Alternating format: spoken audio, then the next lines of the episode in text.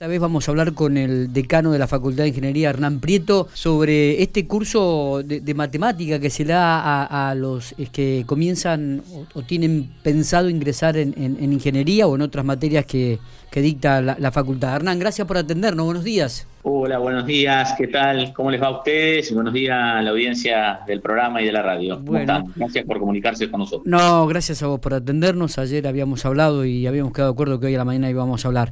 La pregunta eh, que muchas veces nos hacemos, ¿no? Eh, este, este curso de preingreso, este curso de matemática que habitualmente se da a los chicos que, que, egresan del secundario, digo, em, ¿cómo llegan eh, no los chicos del secundario a, la ingeniería, a las carreras de, de exactas? Bueno, una pregunta eh, recurrente, ¿no? Sí. ¿Cómo llegan los estudiantes que provienen del, Porque, claro, nivel secundario a la universidad toda, más allá de la carrera científico-técnica como son las nuestras? Sí. A ver, la respuesta eh, a priori es, llegan como llegaron, creo que eh, durante que tengo uso de razón, digamos, siempre hay algún punto o alguna brecha eh, conceptual entre, entre el nivel medio y el nivel universitario.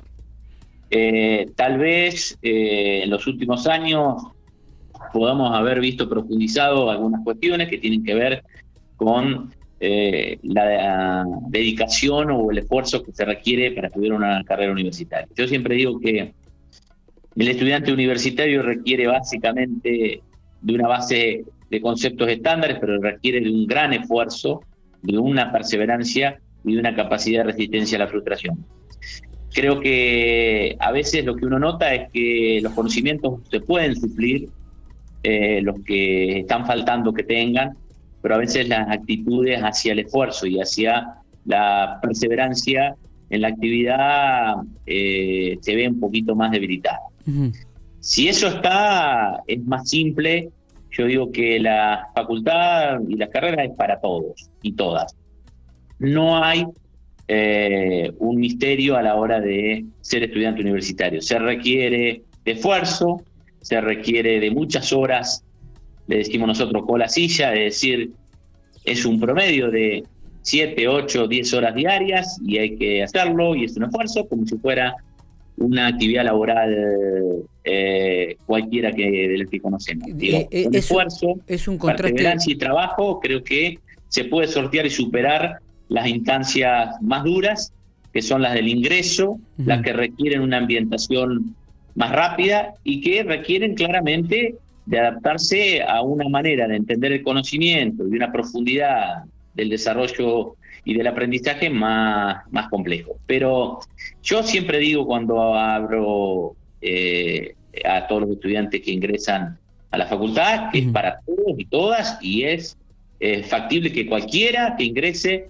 tenga la posibilidad de hacer un grado universitario. Requiere de mucho esfuerzo, requiere de muchas horas diarias, requiere de perseverancia y también requiere la posibilidad de resistir esa frustración que se siente a veces cuando eh, ante el primer escollo, ante el primer examen, ante el primer coloquio, ante la primera evaluación, no salen eh, bien, no acreditan, se frustran y dejan eh, y se van. Me parece que ahí está la cuestión y que hay que trabajarlo, hay que trabajarlo mucho y tal vez en el nivel medio eso no se trabaja. Y esas sean algunas falencias que haya que, tratar de abordar el nivel secundario. Exactamente, es un contraste muy grande entre el nivel secundario y el universitario. No estás hablando de 8 o 10 horas prácticamente en la silla, eh, algo, un hábito que los chicos habitualmente no, no lo tienen en el secundario. E, esto está muy, pero muy claro. Tal cual es lo que vos decís. Eh, digo, por eso aclaro que a veces decimos el nivel que traen los alumnos de secundario no es el que requiere la universidad. En realidad yo creo que lo que habría que trabajar en el nivel medio es la posibilidad de tener eh, mayor horas de estudio y eso es producto de la exigencia que el sistema les pide a cada uno y a cada uno de los estudiantes de, desde la escuela, desde el colegio, desde la política eh, ministerial, para que el alumno aprenda eh, que tiene que tener más horas de esfuerzo, de trabajo para poder afrontar el estudio secundario. Creo que si eso más allá de todos los conocimientos que traen, que la currícula es buena, la del colegio secundario, la currícula es buena, el tema es que le exijamos que esa currícula eh, requiera de más esfuerzo, de aprendizaje, requiera además de mayor complejización de los contenidos para que haya un mayor esfuerzo del estudiantado a la hora de tener que aprender ese conocimiento y de acreditar eso. Eh, eh, Hernán, ¿cuál es el porcentaje entre los ingresantes y egresados? Bueno, históricamente en el sistema universitario, específicamente en las carreras científicas y tecnológicas, andan alrededor del entre el 12 y el 15%. Eh, ¿De los que ingresan? Entre los que ingresan el primer día y los que terminan egresando. El 12% en inscriptos. Entre el 12 y el 15% en ingeniería, en todas las carreras a nivel de país. Eh, es un porcentaje bajísimo, que tiene que ver básicamente con un porcentaje de granamiento durante el primer semestre. Eh, donde más se da el entrenamiento es en el primer semestre. a ver, eh, hagamos un número si se puede, Hernán. Eh, habitualmente, ¿cuántos chicos intentan o ingresan a la universidad? digo, a la bueno, en particular en la Facultad de Ingeniería están ingresando entre 150, 170 alumnos en promedio por, año. y de esa camada egresan el 15% aproximadamente de alumnos. Digamos. También hay que, hay que, tener, eh, hay que tener algunas otras con variables, que es el promedio eh, de carrera que tiene un alumno o de tiempo promedio que, tarda en terminar una carrera universitaria. Esa es una variable también importante. Eh, los que retardan la graduación, los que se van y no regresan a la facultad y tal vez se vayan a otra unidad académica.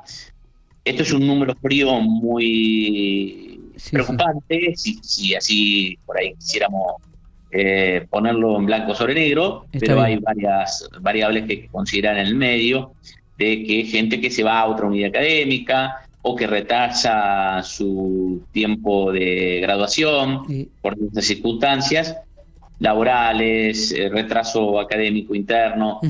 Y después también, obviamente, hay una variable de eh, terminalidad que a veces estudiantes que han avanzado en sus carreras por diversas circunstancias son tomados por el, eh, el mundo laboral del trabajo y que no terminan faltándole muy pocas asignaturas. Ese, ese plan, ese programa, eh, por ejemplo, hoy la facultad lo está abordando, que es un programa que se llama Delta la graduación, que tiene un antecedente en la Argentina en 2000 eh, 14 y 2015, se llamó Delta G1 y Delta G2, en que permite incentivar y promover eh, la graduación de aquellos estudiantes eh, y aquellas estudiantes que hoy no están en el sistema universitario, que les quedan pocas actividades curriculares y que eh, con este incentivo me permite regresar y terminar. Eh, pregunto, eh, ¿hay que hacer algún análisis de, las carreras, teniendo en cuenta, digo, que por ahí son carreras de entre 5, 6 o 7 años algunas, ¿no? Digo, buscar alguna tecnicatura más cortas con salida laboral más rápido. ¿Se, han puesto a analizar este tipo de situaciones, Hernán, ustedes? Bueno, hoy hay una... Eh, de alguna manera una agenda eh, en el marco del Consejo Federal de Canos de Ingeniería y promover carreras de medio término. Ah, bien. Eh, está, está en agenda, se está trabajando para definir básicamente las condiciones eh, académicas, las condiciones de, de, estatutarias, normativas que nos permitan promover este tipo de carreras entendiendo que sean carreras intermedias del currículum de las carreras de ingeniería. A ver, las carreras que inician en paralelo por fuera de las carreras de ingeniería terminan siendo carreras cortas pero con baja inserción laboral. Eh, en este fenómeno de eh, considerar que un alumno que cursa una carrera de ingeniería, aunque sea no habiendo terminado, tiene mayores competencias que un técnico terminado. ¿sí? Es decir, si uno eh, propone como una carrera intermedia o un título intermedio en el marco del currículum de una carrera eh, extendida en el tiempo, es bastante más inteligente que tomarla como una carrera por separado. Primero porque alguien que entró pensando que se va a recibir en tres años una carrera intermedia, en algún momento de su trayectoria puede decidir avanzar y terminar en ingeniería. Imagínate que eso, eh, después de tres años, lo, pueda, lo pueda pensar y le pueda permitir tener que volver a la matemática del primer año nuevamente porque esa matemática no le sirvió, porque no es una materia común, eh, eh, con la carrera de ingeniería. Entonces, nosotros tenemos una carrera intermedia que hoy es analista programador, que es intermedia con la carrera de ingeniería en sistema y la carrera de ingeniería en computación. Pero es una carrera intermedia, es decir, yo entro por este por esta puerta, transito la carrera de analista programador, pero en algún momento puedo transitar la carrera de ingeniería en sistema y quiero terminarla. Sí, sí, sí. Y es compatible, digamos, en el sentido del trayecto académico. Pensado de esa manera, entendiéndola de esa manera, yo considero que son eh, ideas y oportunidades eh, inteligentes. La otra la veo una situación que a veces genera más frustraciones cuando está el egreso en la no inserción laboral que eh, prefieren las empresas tomar alumnos de las carreras de grado de la disciplina avanzados y no tomar técnicos terminados. En este sentido, hay que ser inteligente para que el alumno pueda abordarlo desde la mirada de un trayecto académico embebido uno con el otro. Está bien, está bien. Pero se está estudiando la posibilidad de, comenzar a, sí, sí, a, generar. De hecho, la experiencia de analista programador, ingeniero de sistema que te estoy contando, es eso, y, es así, digamos, ¿no? Está. Está, pensado de, esa manera. Perfecto. Eh, como facultad de ingeniería, eh, Hernán, y teniendo en cuenta los avances tecnológicos que llegan día a día, los cambios que se producen, ¿no? Eh, ¿Es correcto el camino educativo tomado? Perdón, ¿me puedes repetir la pregunta que se cortó? Pregunto, digo, como facultad de ingeniería y, conociendo los avances tecnológicos que llegan día a día, los cambios que se producen, este, digo, si es correcto el camino educativo tomado. A ver, es muy buena tu pregunta. Nosotros eh, hoy lo repetí en una entrevista con un PAN TV y, en una reunión que tuve con los chicos que, eh, o estudiantes que están regresando al Instituto Balseiro. Nosotros eh, concebimos eh, la formación universitaria en el área de la, de ingeniería de la siguiente manera. Tenemos claro que eh, en aquel momento, cuando se desarrollaron estas carreras en el 90, el avance de la tecnología iba a ser cada década, década y media. Más adelante nos dimos cuenta que el mundo cambia mucho más rápido que eso y que las carreras de, ingeniería en particular, las universitarias, tienen que adaptarse a esos cambios vertiginosos. La realidad es que el sistema universitario no se adapta a la misma velocidad que se adapta al mundo de la producción y el mundo socioproductivo. Es, es real eso. Por lo tanto, uno tiene que concebir las carreras universitarias en el marco de las normativas y de los estándares nacionales de una manera que nos permita que un graduado que egresa hoy probablemente vaya a trabajar en un puesto de trabajo que cuando empezó a estudiar ni siquiera existía. ¿Sí? Por lo tanto, pensar en una carrera estática que no le permita aprender nuevos conocimientos y nuevas competencias es equivocado. Por lo tanto, nosotros pensamos que nosotros tenemos que ser una, una oferta distinta en el sentido de que las ciencias básicas adquieran una impronta específica en la formación de nuestro estudiante, con la idea de que las ciencias básicas cambian muy poco en el tiempo cambian las tecnologías aplicadas, pero las tecnologías aplicadas se aprenden a partir de, entender y de comprender las ciencias básicas y las tecnologías básicas. Si uno tiene una fuerte impronta en las tecnologías básicas y en las ciencias básicas, va a poder aprender a adquirir nuevos conocimientos, va a tener la capacidad de adaptarse a esos nuevos conocimientos. Y esa es nuestra concepción. Por eso siempre, siempre eh, tuvimos nuestra carrera soportada sobre un núcleo de ciencias básicas muy fuerte y que a veces el alumno no entiende cuando transita y dice, bueno, pero la facultad de ingeniería tiene un nivel de matemática, de física, de, informática, de fluidos muy alta que no requiere tal vez para la carrera de ingeniería. No, bueno, te, explico que tiene que ver con esto. Hoy hablábamos con los estudiantes que, regresaron del Balseiro, que culminaron sus estudios hoy en el Balseiro, en Bariloche, y ellos decían, mira, hay algunos contenidos que nos pidieron que nosotros no lo habíamos visto, pero la facilidad que tenemos para adaptarnos y para aprender nuevas conocimiento es asombrosa.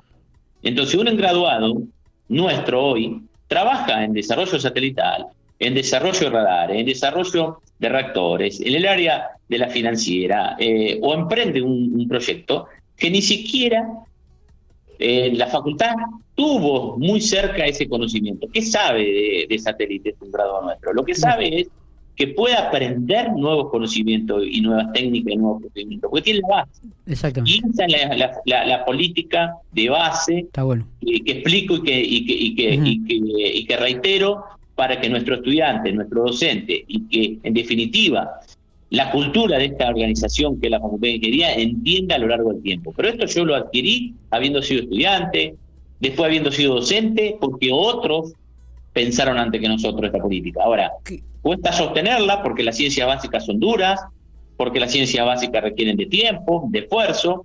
Entonces, hemos sido hasta criticados por este concepto hasta en los procesos de acreditación de las carreras, pero siempre lo hemos sostenido en el tiempo. Y hoy da los frutos, claramente da los frutos. Digo, qué bueno si este concepto este, se tomaría para lo primario y lo secundario, ¿no? Qué bueno. ¿Cuánto, podrían, ¿cuánto podrían resolver los chicos? Claro, si, si, si el estudiante de, de primaria y de secundaria se le permitiera tener la capacidad para aprender. Es decir, no dar recetas metódicas y conocimientos que no están complejizados, Miguel. Es decir, un conocimiento tiene que estar complejizado de tal manera que permita el razonamiento lógico, la abstracción conceptual de un modelo, la posibilidad de utilizar herramientas de resolución de problemas, de eh, pensar sistémica y críticamente un concepto, de poder comunicar lo que escribe, describir bien lo que entiende. Eh, es decir, competencias transversales le permitan a un estudiante eh, con 18, 19 años o ir a la universidad o defenderse en la vida profesional em, que, que elija. Digo, ¿no? Esta formación para la vida, para el hacer, estas capacidades transversales para, para el todos los días, ¿no? La posibilidad de aprender, la posibilidad de resolver un problema, la posibilidad de comunicarse con el otro, de entender y tener una estrategia de resolución, de la mirada sistémica, del aprendizaje en equipo, de, de, la, del, saber entender y escuchar, de comprender al otro. Digo, competencias transversales que se ejercen a lo largo de la vida y que requieren en la vida profesional y en la vida personal. Eh, qué buen detalle. Qué, definición, ¿no? Qué definición, por eso digo. Y, la poca cantidad de pensamiento sistémico que uno aprende en el colegio, ¿no? Absolutamente, absolutamente, absolutamente. Es decir, hoy no podemos permitir que un estudiante eh, busque en el Google, copie y pegue el contenido y, con eso signifique que hizo una monografía y que acredita un trabajo. Sí, si, si es que aprendió a buscar realmente, ¿no? Sí, porque también no discrimina contenido, es decir, da lo mismo eh, la, la, la, basura, en el buen sentido, que se encuentra en la Internet, de lo que realmente Internet ofrece, que es un contenido, procesado, un contenido de calidad, digamos, ¿no? Poder, aunque sea la competencia de discriminar el contenido, de seleccionar el contenido y de responder, en definitiva, desde, la, desde el buscador de la Internet, pero responder a una situación con mayor complejidad que signifique pensar, que signifique asociar, digo, un hecho histórico que uno pueda permitir asociar qué pasó en ese momento en la Argentina, pero que estaba pasando en el mundo, digo, no asociar, comprender, enfocarlo sistémicamente, poder tener una estrategia de resolver un problema, Digo, buscar esas competencias que más allá que vaya a la universidad, nos va a requerir para la vida, ¿no? Totalmente. Hernán, eh, ¿qué posibilidades habrá, o, si existe, o si se analizan la, posibilidad de incorporar la ingeniería civil a, la facultad, la carrera de ingeniería civil? ¿Puede ser? Nosotros estamos, Miguel, con el desafío de implementar la carrera de ingeniería biomédica, eh, que, que está en la agenda y que ha sido acreditada y validada y reconocida por el Ministerio de Educación, con un desafío enorme que es el financiamiento. Es decir, eh, plantear o pensar en una carrera de ingeniería civil es plantear en un realmente un desafío enorme desde el punto de vista de financiamiento. ¿no? Yo creo que lo que intentamos siempre es resolver, ofrecer una diversificación de carreras. Recordarás que en los 90 teníamos una, eh, carrera de grado y, una carrera de pregrado, que era el analista programador, y hoy la Facultad de Ingeniería tiene seis carreras, cinco de grado y una de pregrado. Eh, con una posibilidad de, la séptima, que es ingeniería biomédica, que está y que está para, para difundir, siempre y cuando podamos conseguir el, financiamiento y comenzar en el año 2022. Ahora, una carrera de ingeniería civil claramente eh, es un desafío enorme. Eh, pensábamos una alternativa intermedia, no es una ingeniería civil, que es eh, diseño industrial, eh, como una carrera que podríamos desarrollar con poco recurso adicional. Pensar una oferta diversificada es pensar una base cierta de tres o cuatro años comunes. Nosotros encaramos nuestras carreras siempre con un ciclo común. ¿sí? La electromecánica con automatización industrial tienen siete cuatrimestres comunes, la carrera en sistema con computación y analista programador también tienen varios semestres comunes. De esa manera uno diversifica oferta arriba, pero utiliza recursos humanos e infraestructura cruzada, ¿no? Y además le permite la transitividad de los estudiantes por las distintas carreras. Ese es el criterio fundacional de la Facultad de Ingeniería. Ahora, una carrera de ingeniería civil también requiere, al igual que ingeniería biomédica, toda un área de conocimiento, eh, justamente la, civil, que requeriría de armar eh, nuevas asignaturas y involucraría un financiamiento importante. Ahora, claramente es una carrera con, un alto desafío, un alto impacto, eh, para darte una idea, Miguel, hoy una cátedra promedio eh, armada con los recursos docentes básicos, carreras de, perdón, asignaturas de 15, 20, 25, 30 estudiantes, requiere no menos de un millón y medio de pesos por año para abrir una cátedra, para sostener. Claro. Entonces, imagínate 20, 25 cátedras que tiene que abrir uno si utiliza el ciclo común por ejemplo, biomedicina necesita abrir 22 cátedras, son 30 millones de pesos por año que requiere para poder tener una oferta diversificada, eh, eh, diversificada en la que requiere de abrir muchas asignaturas, ¿no? Cuando abrimos computación, teníamos una estructura de sistema en la lista programador, tuvimos que abrir muchas menos cátedras. Cuando abrimos industrial, abrimos 10 cátedras. Ahora tenemos que abrir 22 cátedras. Una carrera de ingeniería civil probablemente tengan que abrirse entre 20 y 22 cátedras. Hoy el sistema universitario en el inciso sueldo no tiene resto, es decir, no tiene un presupuesto propio que pueda afrontar esta nueva oferta. 20 millones de pesos significa uh, alrededor de 15% del presupuesto de la Facultad de Ingeniería por encima del 2021. O sea, no es menor el financiamiento que requiere y las unidades académicas están afrontando un equilibrio digamos, eh, ingeniería siempre pudo afrontar el equilibrio en el inciso sueldo y sería muy irresponsable uno generar una oferta, una expectativa que no pueda financiar. Por eso nosotros estamos hoy haciendo un fuerte énfasis en ingeniería biomédica, que estamos tratando de conseguir el financiamiento y que oportunamente cuando lo consigamos vamos a, abrir la inscripción para esta oferta. Pero ingeniería civil claramente es una oferta que siempre la pensamos, igual que ingeniería electrónica. Y por supuesto, permitir que haya más variedad de oferta en la, Universidad de Pampa, en Pico, hace que nuestros hijos, hijas se queden en la ciudad, se queden acá, eh, desarrollen la región y además, obviamente, estén cerca de, la familia y obviamente desarrollen la economía en la provincia de Pampa. Hernán, gracias por estos minutos. Ha sido muy, muy explícito, muy atento. ¿eh? Gracias a vos por, por, permitirme la difusión de, la, de las distintas instancias, de las novedades de la de la Facultad de Ingeniería, felicitarte por el emprendimiento, sé que hace mucho, mucho tiempo que, que tenés la radio, eh, sé del esfuerzo eh, del emprendimiento. Y nada, esto de, decir eh, como último mensaje en este marco de la virtualidad, del esfuerzo que ha requerido todas las instituciones académicas, agradecer el esfuerzo al personal administrativo, no docente, funcionarios y por supuesto al personal docente y el reconocimiento del estudiante que se tuvo que adaptar a este nuevo modelo de, enseñanza-aprendizaje y esperamos, y esa es nuestra ilusión, que en corto plazo podamos volver en principio a, una enseñanza combinada donde la presencialidad vuelva a adquirir la relevancia que, siempre tuvo. Dios lo quiera. Gracias por estos minutos. Un abrazo para, para la audiencia, un abrazo para ustedes, gracias por comunicarse.